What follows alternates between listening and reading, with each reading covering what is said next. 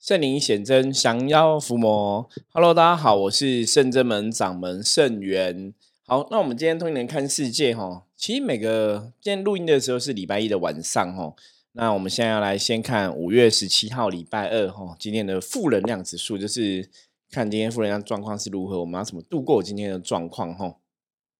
翻一颗红兵哈，今天的负能量指数大概是五十分哦，状况。一半一半哈，你说好吗？也不算好，坏吗？勉强可以过哈。冰有一个意思，它叫冰冷哦，就是寒寒冷的一个意思哦。那在我们讲负能量，负能量都是比较偏，我们以前讲过嘛，是比较偏阴寒之气哈。所以冰来讲的话，就是冰冷的气息，所以表示今天跟人的相处哈，比较容易遇到一些冷漠的对待哈。那在这个状况下，要怎么去突破这个状况呢？比较重要的是，自己在做任何事情的时候都要细心哈，小心谨慎，然后细心，这样才才可以去哈比较好度过今天的一个状况。好，那今天哈一样，现在好像现在好像真的固定礼拜一都是我自己一个人录的机会比较多一点哦，因为礼拜一大家大家学员弟子都我们礼拜一固定公休嘛，可是没有关系哦，因为有些朋友。刚开始听我们这个通灵人 podcast 的节目，可能也比较不了不了解我们的一些作息，没有关系吼。好，那我们一样吼，每天录音来跟大家分享。那自己一个人录音的时候，我就会想要来分享一些自己的故事啦。可是像之前跟大家聊过啊，我说因为我在做命理师的这一行，或者做神明代言人哈，这个行业做，其实到现在已经做了十六年多哈。那因为很多时候是你每天都是过，应该讲这样讲，就是差不多的生活吧。比方帮客人卜卦、处理事情啊，卜卦处理事情。那很多时候，就我们现在状况来看哈，很多时候你经历的事情，你可能会觉得说，哎，这都好像很稀松平常。比方说，像之前我们跟大家分享过一些卡因的话题啊，卡因中邪什么的。其实，在最早期以前，哈，在可能刚开始十六年前，刚开始真的成为一个老师的这个角色，在做这个工作的时候，那时候我我会一直觉得说，卡音这种东西是很新鲜的。什么意思？就是以前刚开始遇到一些朋友卡音中邪的事情，为什么说很新鲜？就是说，其实以前的我是无法理解或是接触这样的事情，哈。就是当你没有真的在在从事相关的工作的时候，你说有些人卡因中邪，我们要帮他处理啊，然后帮他收金啊，你都会觉得那个是一个有点不太是不太能够想象的事情，会觉得那个好像是看电影才会发生哦，或者存在那种电视剧还是小说之内的一些情节。那一直到你真的做这个工作，开始碰到这些无形的事情之后，你就觉得哇！原来神佛世界好像是真的哦，很多东西好像是事实上好像是真实存在这样子。所以一开始一定吼，我不想，我我觉得人性都这样，就是一开始一定会充满了很多的好奇心。所以以前刚开始就觉得哇，我们的日子充满了一些很神奇的色彩哦，处理这种卡因中邪，处理卡因中邪的，然后觉得很特别哈，觉得伏魔师过日子跟一般人不太一样。那等你处理这种事情到一个程度之后，其实你知道吗？就已经习惯了哈，习惯就习以为常，就觉得好像卡严重，想要没有什么特别特别的哈的状况。那你不管是念经啊，哈念经啊，用经咒、用法力、用神明、用法坛、用仪式，请神明来帮忙哈，都帮忙，你都做过，你你真的会觉得就好像就这样子，就是没有什么。特别的，像以前刚开始接触到，我觉得哇好久好好神奇哦，很特别，我说我很酷哦，什么之类的。那后来更了解说，哦，我们一直在讲嘛，负能量、正能量，哈，你更了解说，会卡音的人通常都是内心有不快乐的情绪，有不快乐的负能量存在，所以他们才会自己的灵魂能量才会比较弱，然后才被负能量攻击，才被负能量影响。所以，当我试着从能量的角度来讲这个事情，然后在跟很多朋友互动的过程中，哈，你去跟他解释说，哈，会不会是我们真的内心有一些什么样的一个缺陷，或是我们内心有某个部分关爱不够，所以才遇到说灵魂的能量耗弱，那甚至压抑自己太久，吼，让自己不开心太久，灵魂没有力量，然后被外在能量欺负，造成卡因的结果。就是说我开始从比较有点像心理层面的东西，在讲这种无形世界的事情的时候，哎，反而我们就不太会遇到卡因中邪的案例，你知道吗？你自己就会提升到不同的一个境界，吼。那这个有一个关关键点，哈，我觉得关联性，这个就，嗯。这个就是像我们一直跟大家在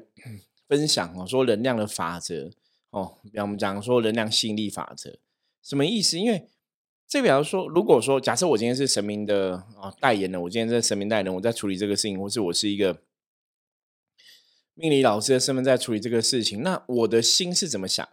当我的心可能觉得这些负面能量，其实最主要是人的内心不快乐，所以解决人心是最重要的问题的时候，当我有这样的想法的时候。其实我会会来找我的客人，就会变成说是内心不快乐的人，然后来找你处理这个问题，而不是说像早期就觉得说哦，我就是专门负责抓鬼啊，抓鬼抓鬼。所以当我一直觉得我是抓鬼的人的时候，其实就会很多人卡到鬼会来找我抓。这样这样大家可以理解嘛？哈，这样讲应该大家比较可以懂。所以我们的能量的确可以决定你的命运，决定你的运势。决定你的生活，决定你可能要碰到的人事物等等的吼，这一切都取之于在你自己身上。其实这样的东西是非常重要的，也是我们后来了解能量法则里面最重要的一环。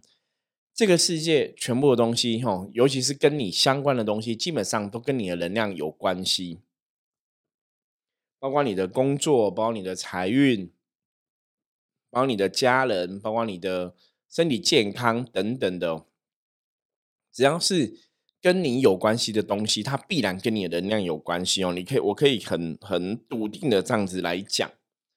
所以，为什么我们通灵人开始一直在跟大家提醒大家说，你要修好你的能量啊，让自己开心啊？因为全部东西都跟自己有关系哦。所以，像我刚刚前面讲嘛，早期我一直觉得我就是负责抓鬼的，所以就会有很多鬼来让你抓，你知道吗？就很多中邪客人来。那到后来，你你会到后来，我们觉得自己比较像是一种心灵心理智商师类似的角色哈，在辅导人内心要开心什么的，哎，就变成说你会有不同的客人出现这样子。这是后来你发现的，就是后来我发现了这种一个能量的法则之后，你可以去控制你自己的状况，你可以去管理自己的状况，所以你就可以去创造自己不同的命运哦，会比较像是一个这个状况。那所以，因为这也是后来我们比较了解能量的法则，我们知道人的心念、人的想法可以决定很多东西，所以反而就会是你自己在主宰这一切。可是，一开始如果你还不是很确定的时候，那当然是你的起心动念一念之间，那个东西可能就会影响到你的状况。就像说，早期神明在训练我们成为一个老师的时候，如果以现在这个逻辑来讲，我觉得那时候是因为我们觉得神明是会去训练我们的，所以神明就变成一个可以训练我们的存在。这样讲，大家不知道听不听得懂哦？因为你觉得神明会教你，所以神明就会成为一个教你的存在。因为你觉得神明是什么样，神明就会变成什么样一个存在。那个一切还是回到刚刚前面讲的中心的思想，就是一切你怎么看世界就会怎么走，你的心怎么想，世界就会怎么发展哦。所以早期我们觉得神明应该会去去教导我们的时候，那时候就是。可能一阵子都是处理很多卡因的案子啊，哈，很多朋友不同的朋友，哈，可能接着好几天来都是不同卡因的案子要找你处理。那在接下来可能是都是有祖先的问题，哈，就会连续一段时间，可能都是有祖先问题要找你处理这样子。然后在接下来可能就是会有冤亲债主的问题啊，什么什么，哈。一个时间一个时间会有不同的客人，然后不同的问题来找。那等你训练到之后，我们又进入下一个阶段嘛，哈。所以早期我觉得这个有个部分，哈，如果以现在回头来看的话，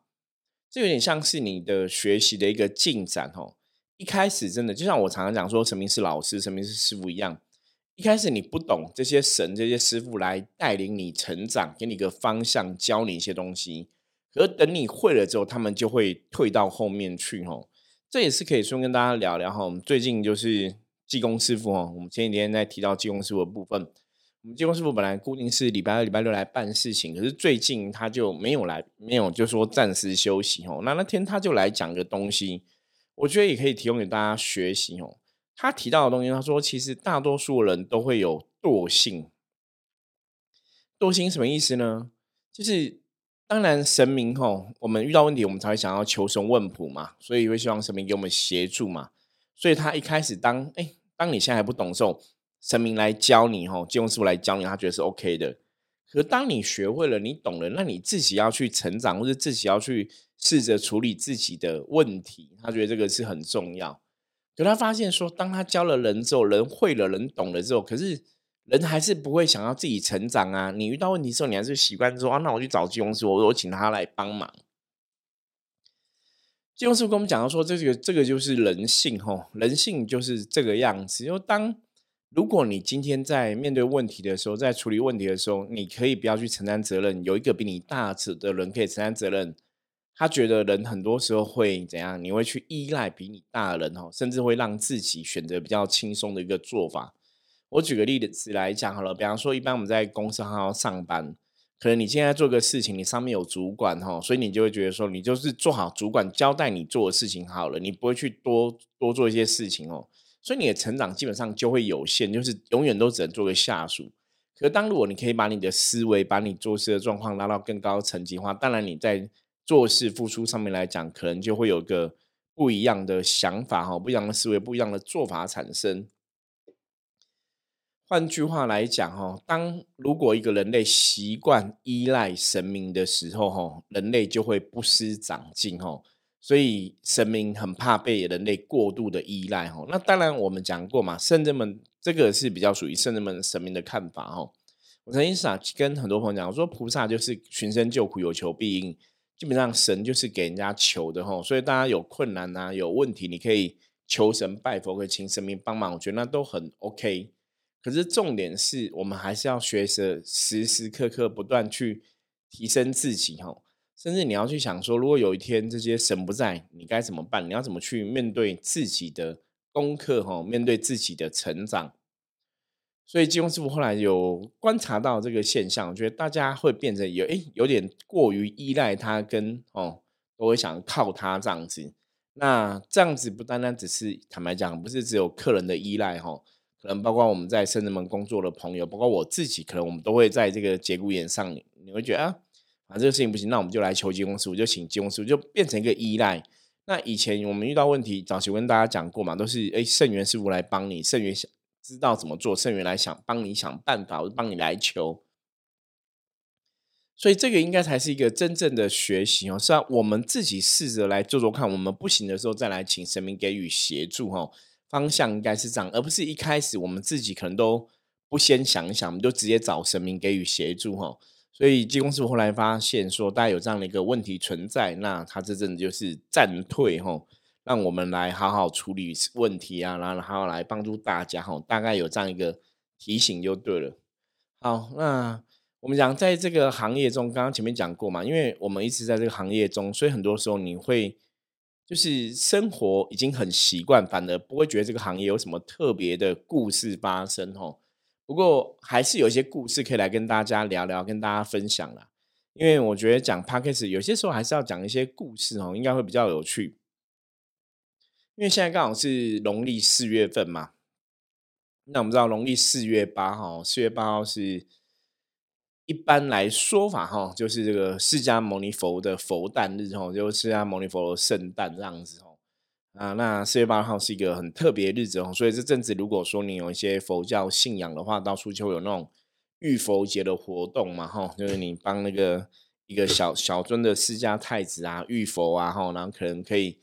把那个能量回馈到自己身上，得到一种清净哈，或是以这个清净佛法身的一个概念啊，清净释迦牟尼佛哈，那一样哈，让自己也可以得到某种程度的清净。这个故事啊，就是发生在四月八号佛诞日的这一天哦。那这天发生了什么事情呢？这一天哦，我印象非常深刻哦。这个算是我伏魔师哦出道代表作哦，就是正式踏入降妖伏魔领域的一个代表作哦。那早期因为开始成为象棋卜卦老师的时候，那时候还刚开始哦，刚开始我们其实重点就是在帮人家占卜，然后解决问题，找出问题，然后解决问题后，比较多的工作是在这个部分哦，就是卜卦，然后解惑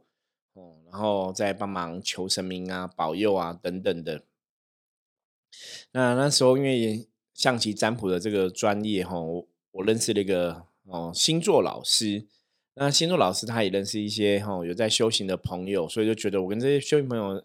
感觉是那种系出同门哦，因为也是有偏道教的啊、通灵的啊这样子哦，所以他就介绍我们认识。那我们就认识一个朋友，那个朋友是一个比较偏密宗的一个修行的朋友，然后通灵能力也蛮厉害的，感应力也蛮强的。后来我们就彼此互相认识嘛，哈，就在四月八号这一天，我就去找这朋友聊天哦。一个是道教的朋友，一个是密宗的朋友，这样子哈。那我们就在聊天的过程，就在就在分享哈修行上的一些哈所知所见所闻。那因为这个密宗朋友他通灵能力还蛮厉害，还蛮不错，所以他都会帮人家哦解决，就是帮人家讲一些事情这样子。那有些是有些时候会有有人去。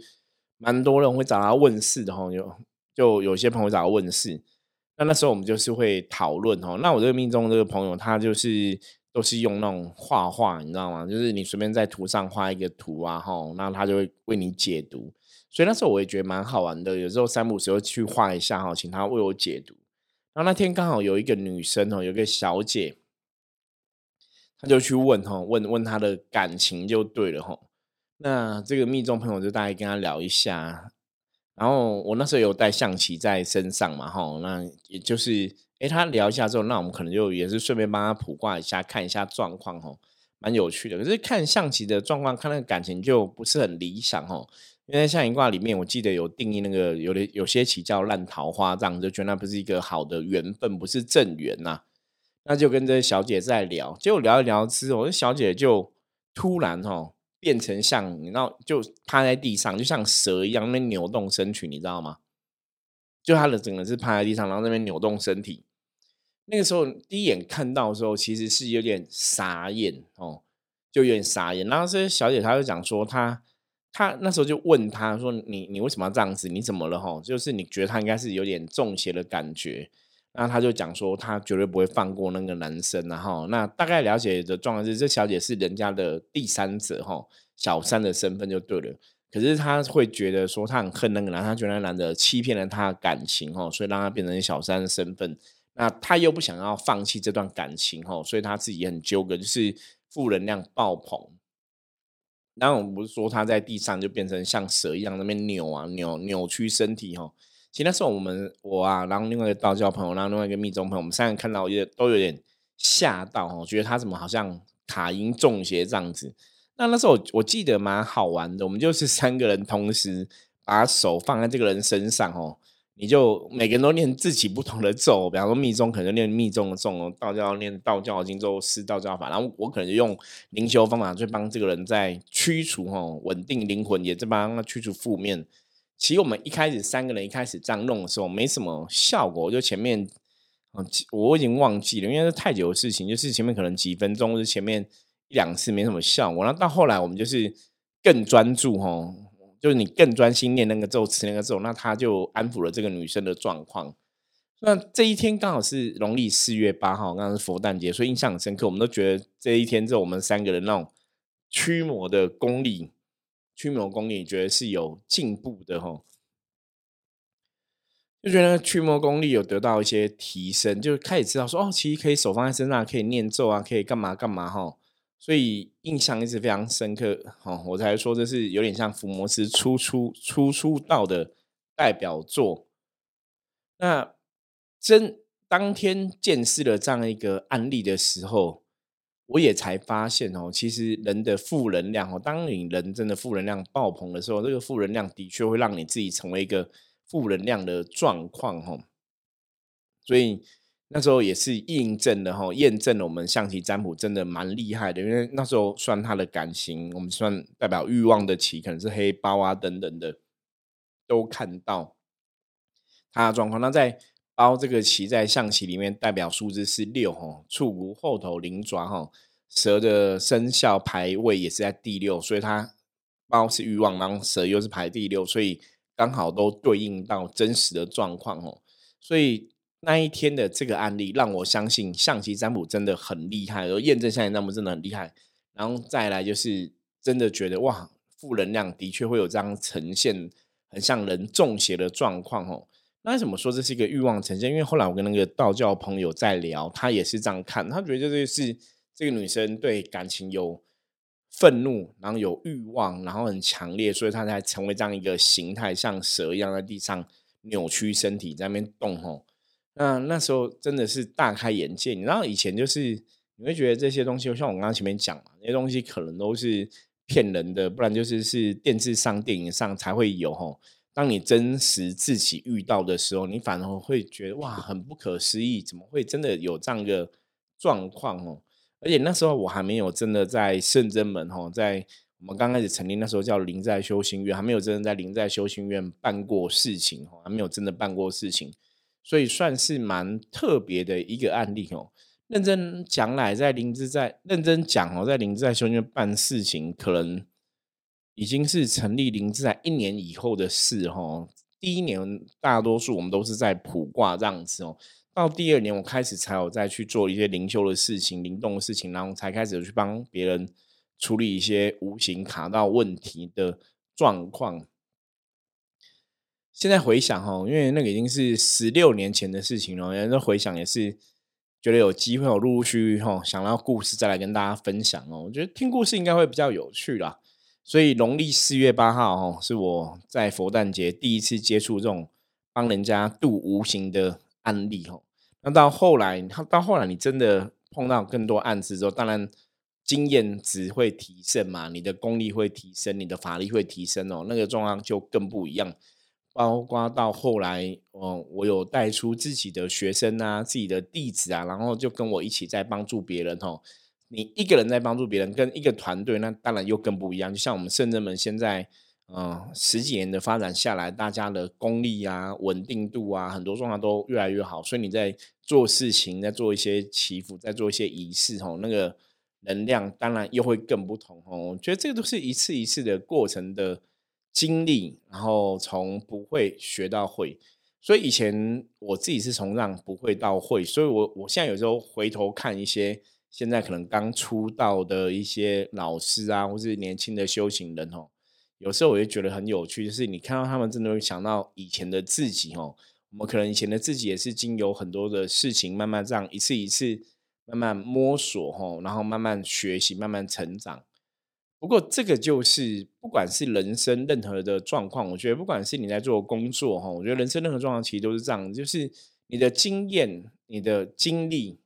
它会帮助你去学到东西，它会让你有所成长。那经历越多，经验越多，的确有些时候我们懂得就就会越多哈。我觉得圣人们在想要伏魔这条道路，应该不要讲圣人们想要伏魔这条道路，而是说只要是修行人哦，修行的朋友，你在做修行这个事情，基本上来讲，真的都是做中学哈。很多东西你要碰到之后，你才会学到。所以从这个角度来看，我们不要害怕去碰到事情。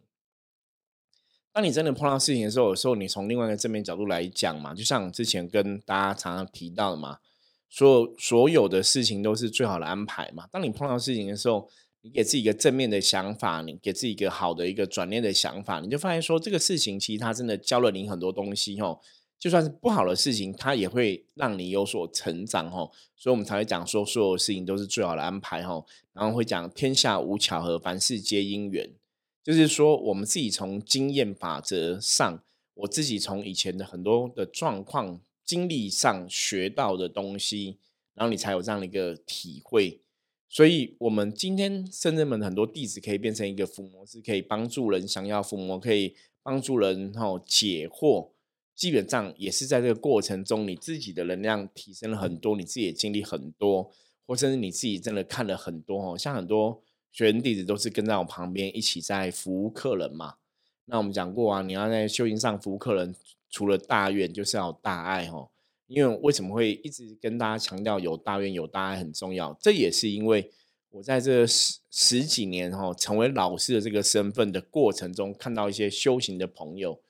有大愿跟有大爱，那个他们的在做从事，如果是身心灵产业或是修行的行业，你就觉得哎，那个东西就是很顺，你知道吗？可是如果他是没有大愿，他没有大爱，他在做修行这个行业或者做身心灵相关行业，你就会发现他那个东西不会顺利哈，很多东西可能就很不 OK，或者说很多东西你很明显就会感觉到那个东西是。不妥的，或者是那个能量不是一个很正向的哈，所以才会因为我们有这样的一个经历，因为我们有这样有很多这样的一个经验，我们也看过很多这样的朋友，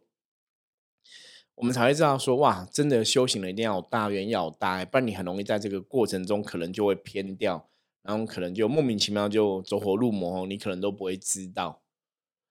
好，所以今天哦，跟大家简单分享一下四月八号在释迦牟尼佛佛诞日哦，第一次碰到这种降服蛇精的一个案例哦。我现在回想，还是觉得当下的过程还是觉得蛮有趣，就是很特别。这有趣不是当然不是说我们在笑别人中邪这个状况了，而是说我们在当初不懂得怎么处理这个问题的时候，你在提醒你的神佛，你在念你的咒语，然后就跟大家讲嘛，我我。我可能念我自己的咒，用我自己的能量；道教朋友念到他的咒，他的能量；然后密宗的朋友念他的咒，念他的能量。哦，就三个不同的法门的人在一起做这个事情，你会觉得哇，这真的是蛮特别的一个经验哦。不过总是人生都是这样，都是有第一次。因为你有这样第一次的这个经验，你当然就会更知道说之后可以怎么做哦。包括这一次的经验之后，为什么？我们三个还有坐下来聊个天，然后再讨论到底它是怎么回事。然后我们在做的过程中，我们对能量感觉是怎么样？然后之后如果遇到同样事情，我们可以怎么来处理？哈，所以这是一个很特别的一个经验，而且它发生在一个很特别的时间点。哈，也是今天刚好前面在想说今天要跟大家聊什么 p o c k e t 的内容的时候，想到说，哎，可以来分享这样一个故事。哈，好，那希望大家喜欢我们今天的故事。哈。甚至们其实很多事情都是真实的经历，然后然后从中我们自己学到一些东西，然后来跟大家分享。如果大家喜欢听我们说故事的话，哈，也可以给我在加入我们甚至门赖的官方账号，给我们一些哈呃正向的回馈哈，给我们一些回馈哈，给我们一些建议哦，然后让我们知道说你喜欢我们这个节目，那也可以支持我们哈，有更多的动力哈，去录音哈，那也跟大家来分享哈。那当然哦，也希望大家可以从我们的节目中哦有很多的学习跟收获。如果你喜欢我们节目的话，记得帮我们分享出去哦。然后任何问题的话，记得加入我们的 LINE 跟我取得联系。好，我们今天分享就到这里，我是圣智门掌门盛元，我们下次见，拜拜。